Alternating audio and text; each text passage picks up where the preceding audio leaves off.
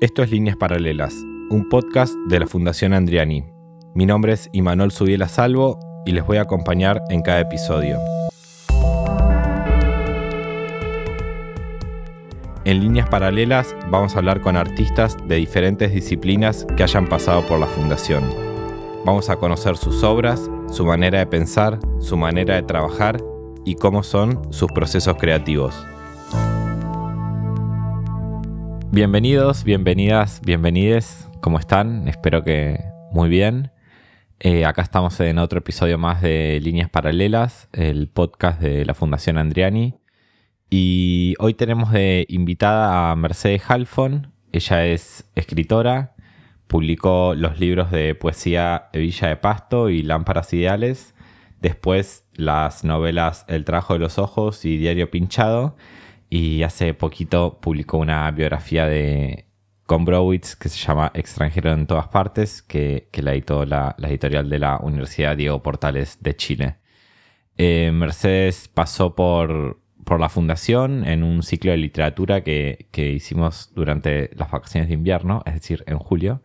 Y ahora la tenemos aquí en líneas paralelas un poco para que nos cuente sobre bueno, lo de siempre, sus procesos creativos, cómo escribe, cómo no escribe, cómo tiene ideas, cómo deja de tener ideas. Así que gracias, Mechi, por estar acá. ¿Cómo estás? Muy bien, ¿y vos? Bien, muy bien. Y ahora que te tengo aquí, mucho más, más feliz que antes, o por lo menos que cinco minutos antes de llegar acá. Em, quería arrancar preguntándote, Mechi, ¿cómo pensás vos un texto según cómo es el texto? Es decir, si vos pensás un poema de la misma manera que pensás un cuento o una novela o un libro más de no ficción como, como extranjero en todas partes. Em, bueno, qué pregunta. La verdad no, creo que pienso todo de manera diferente. Cada objeto como que también tiene su, propuesta. O sea, creo que siempre como que me enfrento frente al desafío de escribir y buscando que, la escritura misma me vaya dando una guía de cómo se escribe eso, ¿no? Eh, como si fuera, viste, esa metáfora de los escultores de que hay que encontrar la escultura dentro de la piedra, como es un poco esa idea. O sea, no, en general no tengo muchas certezas antes de empezar, sino que la forma medio me va guiando en el proceso. Y soy muy fanática de los procesos, como que cada uno va teniendo su, temporalidad, su particularidad, su, su intensidad, su desconcierto, y, y me voy entregando a eso. Igual la escritura de poesía es como algo muy diferente a la escritura de un texto de más largo aliento, ¿no? Como que el poema siempre es más, más misterioso, como que aparece más como un rayo. No escribo tanto poesía últimamente, es la verdad, hace un tiempo que no y lo extraño, porque también requiere como otra escucha, otra forma, no sé, es como distinto. Pero, pero las novelas, los textos de no ficción, siempre es como empezar y ver qué va apareciendo, ¿no? ¿Cómo, si bien recién decías como, bueno, hace mucho que no escribo poesía, pero al mismo tiempo es como el género por el cual medio empezaste, más allá de tu trabajo como periodista en, el suplemento radar de página 12, em, ¿cómo llegó la poesía a vos? Mira, la, poesía yo creo que empezó, llegó como a través de las letras de las canciones, ¿viste? de rock nacional que escuchaba en mi adolescencia, como escuchando, no sé, Fito Páez, como te podría decir, o Spinetta, como viendo esos poemas, de pronto, viste, me acuerdo ser muy chiquito y decir, che, esto es, esto es re lindo, ¿no? Como este, esta línea me encanta, cómo, cómo se escribe. Y después, bueno, no sé, en la adolescencia Pizarnik, viste ese tipo de lecturas, obvio, otras que no las voy a mencionar, pero con las que todos empezamos muchas veces a leer eh, como eso, ¿no? Apareció y fue lo primero que, escribí. Lo, primero que me propuse fue tratar de escribir un poema medio como siguiendo una música, ¿viste? Como, si, como escribiendo una música de una inventada que aparece en la cabeza. Y creo que eso igual nunca se fue, como que por ahí no practico en este momento tanto la escritura de poemas, pero sí me quedó como esa escucha de leer textos y ver cómo suenan, cómo suenan en voz alta, cómo termina un párrafo, cómo arranca un párrafo, como que la poesía sí me dio como una escucha eh, de, la literatura, más que una práctica quizás de, todos los días.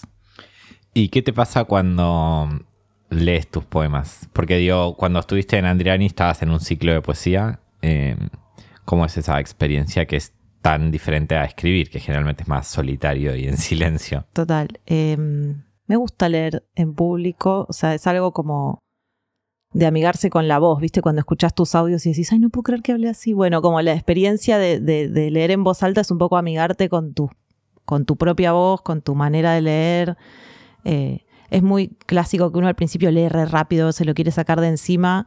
Creo que la experiencia después tiene que ver con ir amigándose con eso y, dándole tiempo a, la voz que vaya saliendo, ¿no? Como, como algo de, también, no sé, jugar con eso. Y después leer en voz alta es algo que hago un montón. O sea, mis textos los leo en voz alta, mis textos de narrativa. Y no sé, me parece que en la lectura de poesía se da también una intimidad. Por eso me, gustan los ciclos. El ciclo de Andriani eh, fue muy lindo porque había mucha escucha, mucho silencio, que eso está buenísimo porque a veces te pasa, lees en un bar y está la gente hablando y ruido de tenedores. Y esto fue muy, o sea, es muy importante que haya una escucha para que cada verso como se instale en algo, porque si no, viste, un poema es muy breve y pasó, ¿no? Entonces como que se dé esa conexión. Siempre busco como que se pueda generar esa conexión con los que, con los que están escuchando, ¿no? ¿Te acordás cuál fue el, el primer poema que escribiste? Escribí un poema, me acuerdo mucho cuando empecé a escribir poesía porque fue como un momento medio mágico así de la adolescencia en el sur nosotros íbamos con mis viejos a un hotel que tenía la obra social docente en, el lago Moreno y era un lugar así como muy, digamos, montañas, lago, un lugar romántico, por así decir. Y me acuerdo de ir a la, costa del, lago y empezar a escribir poemas. Eh, esto, viste, como por ahí con, con, la música de una canción inventándole una letra, una letra nueva, ¿no? Como eso. Y, me acuerdo esos primeros poemas que tenían que ver con ese hotel antiguo, como medio un poco misterioso, un poco impactada por, por el paisaje ese tan hermoso. Nunca lo publicaste, digamos. No, hay que guardar cosas en el cajón. O sea, el cajón es tu mejor amigo. Si no, viste, si uno publica todo lo que escribe, después pasan cosas terribles.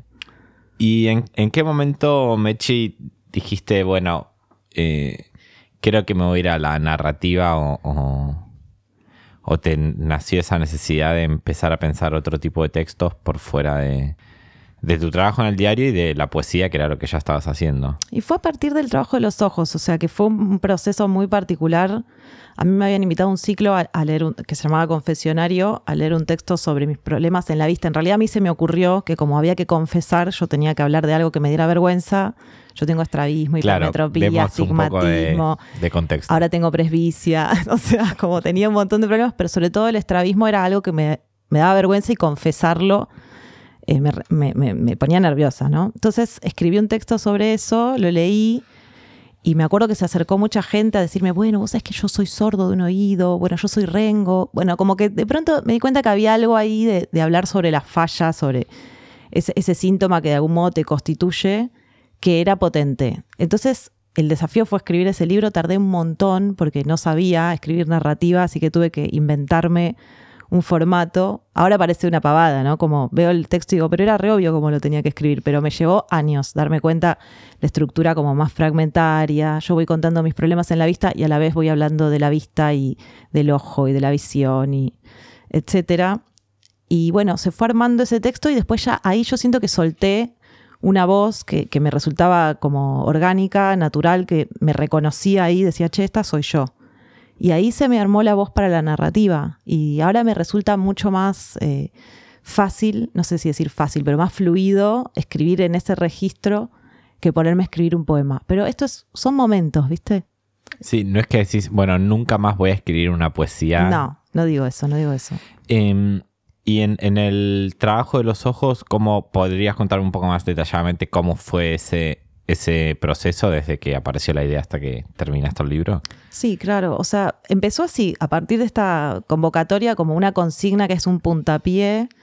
Y fui pasando por distintas hipótesis de lo que el libro podía hacer. Tenía la idea de, contar mis problemas en la vista. Al mismo tiempo había fallecido mi oculista de toda la vida, esos médicos que uno va desde que es chiquito y que te acompañan. Y me había quedado sin oculista.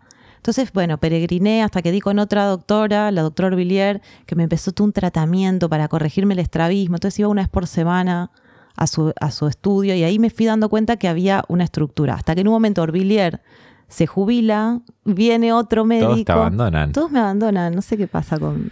Viene otro médico y me dice que había perdido mi historia clínica. Entonces dije, bueno, yo tengo que escribir de algún modo la historia clínica de mis ojos, esa es, la estructura de la novela, pero al mismo tiempo no quería que fuera un texto solamente sobre mí, quería que fuera, digamos, como algo más astillado, que se pudiera abrir a, a otras experiencias. En ese momento me daba vergüenza la primera persona, ahora ya estoy tipo, bueno, no me importa. Pero en ese momento quería abrirlo, ¿no? Pero ¿por qué te da vergüenza? Porque, no sé, me parecía que... No, mm, Digo, es, medio el registro de la época. Es el registro de la época, pero yo el libro, o sea, el texto yo lo empecé a escribir antes de que naciera mi hijo. En el medio nació mi hijo. O sea, pasaron muchas cosas mientras yo lo tenía en un documento de Word. De verdad, en muchos años. ¿Empezaste ese texto con la idea de, de que iba a ser un libro o pasó en el camino que se armó el libro? Pasó en el camino que se armó el libro. Tenía cuatro páginas, después tenía diez, después tenía doce, pero así me costaba un montón. En el medio tuve una hipótesis de, de contar la historia del primer oftalmólogo de Buenos Aires y escrito una historia que transcurría en el siglo XIX. Y después todo esto no tenía nada que ver, no era mi registro. Entonces estuve mucho tiempo embarcada en un proyecto que después no tuve que sacar del libro. Y después fue apareciendo esto de contar pequeñas historias de eh, personajes que tenían que ver con la vista, por ejemplo, Braille, ¿no? El que inventa el sistema de escritura para no videntes, o Santa Lucía, ¿no? La santa clásica, o Homero, ¿no? Que, escribió siendo eh, supuestamente ciego, esto dice la, la historia, eh, escribió como de oído, o Borges, o Joyce, que se quedaron ciegos siendo escritores. Entonces se me abrió como un universo, de, como una constelación, como se suele decir, de personajes atravesados por la vista, sean o no escritores, ¿no? Y entonces ahí se me fue armando esta historia de, un poco yo, un poco ellos, ¿no? Un poco yo, un poco ella, un poco yo, un poco... Y se iba armando así. En un momento me acuerdo que hice como una especie de gran eh, cartulina y cada línea era un color distinto, ¿no? Entonces la línea de mía era rosa, la línea que aparecía mi mamá que también tenía problemas en la vista era naranja. La línea de los ciegos famosos era la azul. Entonces me armé como una especie de mapa rarísimo porque no tenía método, o sea, me tuve que inventar uno con, ese libro. Y, en el momento en el que llegaste al diario Pinchado, donde ya tenías un método, ¿pudiste trasladar el método a un segundo libro o fue volver a empezar? Volver a empezar, como dice Patricia Sosa. A su vez, este segundo libro es bastante más personal que el primero en un punto y ya no necesitamos una constelación de ciegos hablando alrededor nuestro, digamos. Ahí tenía, digamos, una una historia autobiográfica muy pequeña, que era un viaje a Berlín que yo había hecho, que es muy distinto al, viaje del libro porque yo me había ido con mi hijo en ese momento y en el libro no hay ningún hijo, ¿no? Pero sí estaba la historia del viaje a Berlín, encontrarse con una persona, un novio, y al mismo tiempo el 2015, que era, era un aniversario de, del final de la Segunda Guerra Mundial, entonces Berlín aparecía como una ciudad muy, muy fuerte, donde habían pasado muchas cosas. Entonces Berlín me sirvió como de constelación, como para descansar, ¿viste? En ese sentido, eh, sí, algo del diario pinchado retoma algo de la estructura del trabajo de los ojos. Pero encontré el método de que fuera un diario que me resultó como muy acogedor, digamos, esto de, bueno, se divide por día, hora y, van siendo capítulos breves. Pero yo lo considero un texto menos autobiográfico, como la narradora es más joven que yo, eh, le pasan otras cosas. Obviamente siempre la experiencia de una se va metiendo en lo que uno escribe, pero en el trabajo de los ojos sí era más, era más yo la que estaba hablando. O sea, lo considero casi un texto de no ficción, el trabajo de los ojos, y eh, Diario Pinchado lo considero más ficcional, siempre dentro de cierta hibridez y, confusión que, con la que vivo, digamos, pero, pero es distinto en ese sentido. Eh, quiero volver un segundo para atrás, rebobinemos. Em, recién decías que te daba como un poco de cosa esto de la primera persona. Esa reticencia a qué se debía, ¿no? Pensando que es como el registro de la época. Es raro porque... Mm, ¿Te pasa hoy todavía? Me cuesta un poco, me, cuesta como uno se siente muy expuesto por momentos. Igual siempre te sentís expuesto cuando escribís. O sea, el otro día leía una frase de un pintor que era, toda pintura es un autorretrato, ¿no? De algún modo siempre uno está hablando de, de lo que le pasa, pero lo que le pasa es lo que lee, con lo que se obsesiona, las películas que ve, la música que escucha, eh, tu árbol genealógico, digamos, la vida en un sentido grande entra en la literatura, pero a veces hay momentos en los que uno se siente más como más expuesta.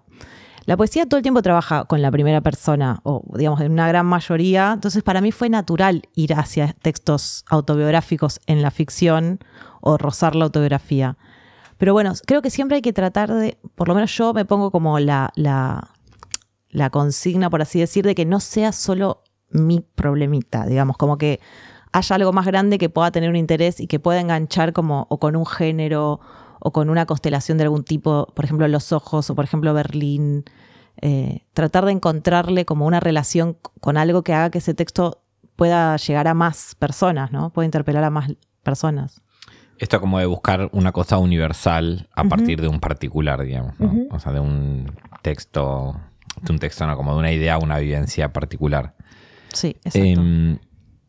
¿Y el, el diario pinchado te llevó todos esos años que también te llevó el trabajo de los ojos? No, ya ahí tenía como una Ahí experiencia más ganada. canchera. Sí, sí, sí. Lo escribí más, más rápido eh, y salió más rápido. O sea, creo que tienen tres años de diferencia entre uno y el otro. Y, y el trabajo de los ojos, realmente creo que ocho años. Desde que empecé hasta que finalmente. No es que estuve ocho años escribiendo. Entre las interrupciones naturales de la vida me llevó como ocho años, un montón. Wow. Sí. Em, comentaba al principio que, que, bueno, trabajaste como, como periodista. Algunos trabajos todavía haces de periodista. Hago trabajos de periodista. Sí. Em, ¿Cómo llegó el periodismo a tu vida? Entiendo que no estudiaste periodismo, digamos, en- fuiste a estudiar otra cosa y terminaste trabajando en periodismo. ¿Por qué pasó eso? ¿Qué, qué- qué hiciste en el medio? ¿Qué hiciste mal que terminaste siendo periodista? No, no, yo no, al contrario, lo pienso como, ¿qué hiciste bien? quise bien. No, ahora, digamos, no escribo tanto periodismo, pero porque el, ter- el periodismo terminó con nosotros, no es que yo termine con el periodismo. Pero bueno, yo estudié artes en la UBA y una salida natural era hacer crítica de arte, ¿no? Como una de las posibilidades dentro de la carrera. Y en algún momento se, se dio, eh, yo estaba buscando trabajo siendo estudiante, eh, una revista que recién se armaba donde pude escribir sobre teatro. Y yo estudiaba teatro, estudiaba actuación, entonces fue como- era natural, yo iba todos los fines de semana al teatro. Pero fue un editor que me dijo, pero pará, si vos vas todos los fines de semana al teatro, escribí sobre las cosas que ves. Y fue como, ah, bueno, dale. Y ahí arranqué y fue algo que se dio con mucha fluidez. O sea, de esta revista que se llamaba Llegás a Buenos Aires, pasé al diario Perfil, después pasé a Página 12, como que hubo ahí como una especie de tobogán que me fue llevando por las redacciones, donde aprendí a escribir. O sea, yo realmente considero que aprendí a escribir en las redacciones. que antes no, no, la facultad no me lo dio eso, digamos. Em, ¿qué, qué robaste de ese mundo periodístico justamente para ser extranjero en todas partes, que es este libro sobre Comprowitz? Y bueno, el trabajo de archivo, de, investigar, justo hablaba de esto hace poco en una conferencia que fui a dar a Chile, cuando, cuando investigaba sobre una persona, por lo menos a mí me decían, bueno, tenés que hacer archivo, que eso significaba, bueno, investigar, leer las notas que fueron publicadas, las entrevistas, etcétera. Y ese trabajo, digamos, de, de, de meterte, zambullirte en el universo de una persona para hacer una nota, fue un poco lo mismo, pero multiplicado por mil, lo que hice con Gombrowicz. ¿no? Estuve dos años haciendo es- esa inmersión en el universo gombrovichiano. Y al mismo tiempo algo también del oficio de, procesar fuentes, de procesar entrevistas, de, cruzar la información, casi te diría frotar la información y que se produzca una chispa de algo nuevo, ¿no? Gombrowicz es una figura, para los que no lo conocen, es un escritor polaco que vino a Argentina en el año 39. Justo estalla la Segunda Guerra Mundial, él no puede volver a Polonia y se termina quedando en Argentina 24 años. Y es un escritor muy extraño dentro de, del mundo de la literatura de los años 40, 50 y 60 argentina, pero al mismo tiempo muy influyente y un personaje espectacular, un, un polaco loco que estaba en los bares y, y se hizo amigo de los jóvenes y era muy odiado por Borges, ¿no? Como un personaje muy fascinante. Entonces, cuando me hicieron la propuesta fue, bueno, listo, yo lo tenía apenas leído y ahí fue una inmersión total, una obsesión, porque durante un año y medio, dos, no hablaba de otra cosa, o sea, me preguntaban cualquier cosa y yo decía, bueno, hay una frase de Gombrowicz muy buena para esto, como que todo el tiempo estaba hablando constantemente. Eh, fue un proceso muy, muy, muy lindo y creo que el hecho de haber o estudiado, no, haber trabajado tanto de periodista me ayudó a hacerlo con cierto ritmo, ¿no? Porque también podés quedar bloqueado con, la, con el objetivo de saber todo sobre alguien y no poder escribir, ¿no? ¿Y ahí cómo pensaste la estructura para ese libro? La Digo, estructura... para, sí. para saltar ese bloqueo, digamos, para no quedar atrapada ahí. Y fue como mantener como una puerta cerrada con la mano todo el tiempo, que era, no me quiero bloquear, quiero avanzar, quiero avanzar, quiero avanzar. Eh, empecé a escribir, es muy loco, porque la, primera, la primera hoja del libro eh, la escribí, fue lo primero que escribí, y no la tuve que reescribir. O sea, como que escribí realmente de un tirón, por supuesto me llevó unos cuantos meses y ya había investigado años para atrás, pero una vez que empezó la escritura tenía la, línea en la cabeza de tiempo y tenía una serie de hechos de la vida de Gombrowicz en Buenos Aires muy pregnantes, muy escenas, de las que tenía varios testimonios, entonces me había escenas que tenía muy nutrida la info, entonces dije, bueno, hay que apoyarse en estas zonas donde es fuerte lo, la información, los datos, los testimonios que tengo y quizás había otras zonas de las que no tenía tanta información, entonces, bueno, esas no podía escribirlas, ¿no? Como que él se fue en el año 63, o sea, hace 70 años, perdón, no sé si estoy haciendo bien las cuentas, pero después lo, chequeamos, y la mayoría de las personas que lo habían conocido estaban muertas, solo podía trabajar con archivo, testimonios, periódicos, entrevistas de segunda mano, o sea, alguien que había conocido a alguien que lo había conocido y así fue la estructura, digamos, pequeñas escenas que fueran recorriendo año a año el tiempo que estuvo en Buenos Aires. Empieza cuando él llega, termina cuando él se va. ¿Y cómo es, qué diferencia encontrás vos en trabajar con la vida de otra, a partir de la vida de otra persona y con trabajar a partir de la propia vida? Está buena la pregunta. Es para mí fue muy liberador porque porque de algún modo siempre estaba trabajando con la primera persona y con mi impresión y con mi subjetividad. Y acá era, bueno, realmente Gombrowicz es una persona diametralmente opuesta a mí, nada que ver, no hay puntos de contacto más que algunas casualidades locas, pero digo, era meterse en, el universo de otro como, no sé, como, como un observador, como un testigo y dejar que, que te vaya fascinando elementos y escribir sobre esos elementos que, que te resultan fascinantes, pero para mí fue muy, fue muy interesante también trabajar con una tercera, que es la tercera del periodismo, a la vez no es que nunca lo había hecho, ¿no? Uno se la pasa, eh, digo uno porque vos también trabajás de eso, ¿no? Como un objeto o una persona y bueno, y es tratar de dar cuenta de ese objeto o de esa persona, ¿no? Por supuesto, desde un lugar, porque uno no, no es omnisciente, o sea, siempre vas a recortar algo que a vos te impacta, ¿no? Y en, con este libro también quisiste pensar esto que pensaste con tus libros como de la cosa astillada y, de poder abrirlo un poco más o, querías que quede solo en el escritor?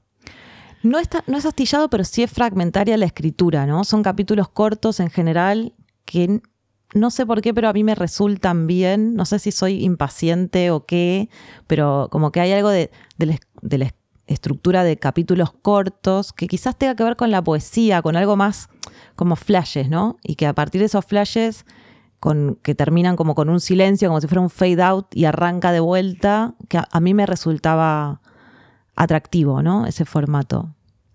A mí me pasa que siento que esa escritura, que es muy tuya, es bastante visual también. Y siento que, por lo menos el libro de Gombrowicz es muy visual en el sentido que parecen como fotogramas, ¿viste? Como una fotito acá y en la otra página hay otra fotito en otro lugar.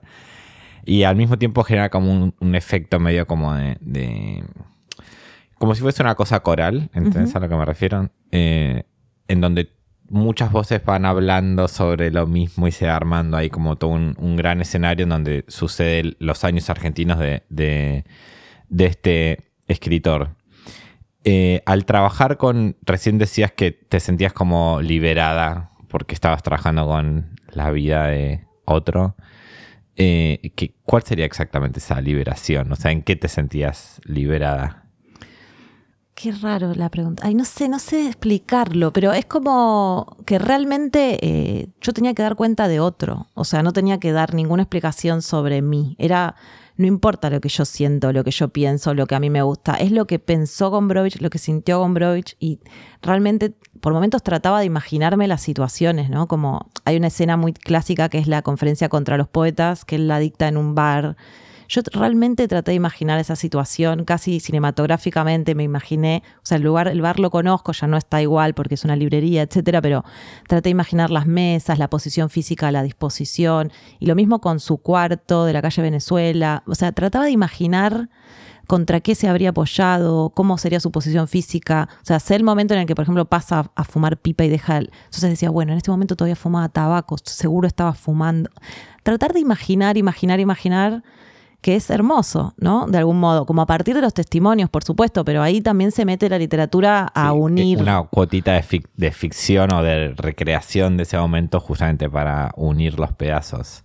Em, cuando me acabo de acordar, ahora que dijiste lo de que te imaginabas eh, cinematográficamente la conferencia, que hiciste una película también. Sí, nos, habíamos olvidado, tremendo, yo también. Nos habíamos olvidado em, sobre Juana Vignosi, las poetas visitan a Juana Vignosi. Em, ¿qué, te pasa con el lenguaje audiovisual? Me re gusta, o sea, me, encanta. Siento que, la experiencia de esa película fue hermosa porque fue un documental muy casero, muy... Es una película que está hecha dentro del Pampero Cine, que es una productora muy importante, pero siempre decimos que es la película más pobre del Pampero Cine porque realmente la hicimos con dos pesos y fue una experiencia larga, ¿no? En el medio, Lau, que Lau Citarella, que es la codirectora, quedó embarazada, tuvo su hija, nos llevó como tres años todo el, proceso y el documental tiene un, lenguaje muy, muy interesante, digamos, para, para, nosotros que nos interesa la investigación, los archivos, los documentos, las vidas. El documental de pronto te da algo, ¿no? Lo audiovisual que la escritura no, ¿viste? De pronto ves eso. Vamos al, al pasaje Juan Sebastián Bach, donde vivía Juana en en el barrio de Saavedra y pones la música de Bach y, es una escena hermosa y solamente filmar esa calle donde ella vivió y hay una cosa, una cualidad evocativa que es impresionante que es muy difícil de construir después con palabras, ¿no? Entonces me, me súper atrae el lenguaje audiovisual, al mismo tiempo me resulta medio difícil de acceder, me encantaría, no sé, hacer algo con Gombrowicz audiovisual, por ejemplo, bueno, no sé cómo, cómo iniciarlo, pero me encantaría también. Siento que es algo que, quizás más adelante continúe explorando. ¿Y qué crees que, o sea, qué encontrás en ese lenguaje que te resulta tan atractivo? Más allá de esta cosa que decís de que, bueno, hay algo que después, que puedes mostrar con esas imágenes y con ese sonido que después no es, no lo puedes eh, mostrar con palabras. Y después quería también preguntarte si pensaste en alguna vez en adaptar tus novelas. Mira, la primera pregunta es muy básico, pero me encanta del cine que es un lenguaje colectivo, ¿viste? Como uno escribe muy solo, muy solita, con su mate, con su cafecito. Y los de cine son como unos gitanos, ¿viste? Que van juntos de un lado a otro, que todo, cada plano discutía la directora de fotografía, Lau, la otra directora, yo, el asistente, cada cosa se, medio que se consensuaba, se discutía y a veces la, propuesta, eh, digamos, que terminaba imperando no era la de una, era otra mejor y ahí hay como una dialéctica que, bueno, también fue una codirección, ¿no? En este caso no es que mi palabra era el cierre para nada y eso me encantó, o sea, me, pareció muy como muy rico eh, trabajar con otros en, colectivo y eso la literatura no lo tiene tanto, entonces me, parece que cada tanto está bueno como nutrirse de, de eso, ¿no? Y la otra pregunta, ¿cuál era? Eh, ¿Se habías pensado en adaptar alguna de tus dos novelas? Hubo algunos proyectos que no prosperaron. No, y de hecho, em, Diario Pinchado tiene los derechos un director, pero bueno, no puedo decir nada. Y quizás en algún momento haya una película, pero no la haga yo. eh, Mechi, para terminar, si bien acabas de sacar un libro que es este con Browitz, eh, ¿en qué estás pensando?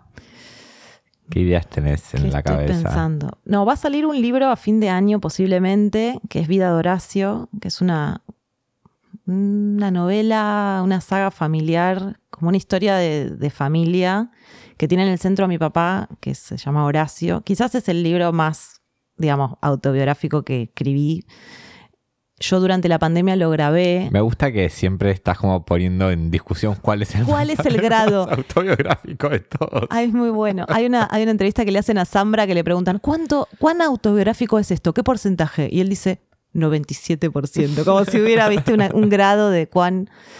Eh, que lo grabé a mi papá durante dos, dos años y mi papá es un señor de 85 años, pampeano, peronista, profesor de historia, militante, una historia increíble y una oralidad increíble, entonces para mí era muy atractivo registrar y captar algo de su forma de hablar. Eh, mi papá tiene demencia senil, entonces también toda esa memoria de algún modo se está perdiendo y siento que el libro como que es una especie de, archivo de mi familia y de él. Y es una especie de contrapunto entre, mm, digamos, partes mías que yo voy glosando su vida y su voz, ¿no? La voz de él. Que también fue, siempre trato de ir cambiando un poco las estructuras de un libro a otro y en este, eso, hay un discurso directo que es la voz de mi papá que habla. Y la verdad no sé cómo quedó, pero vamos a verlo más adelante. Gracias, Mechi, por venir. Por favor, gracias, Ima.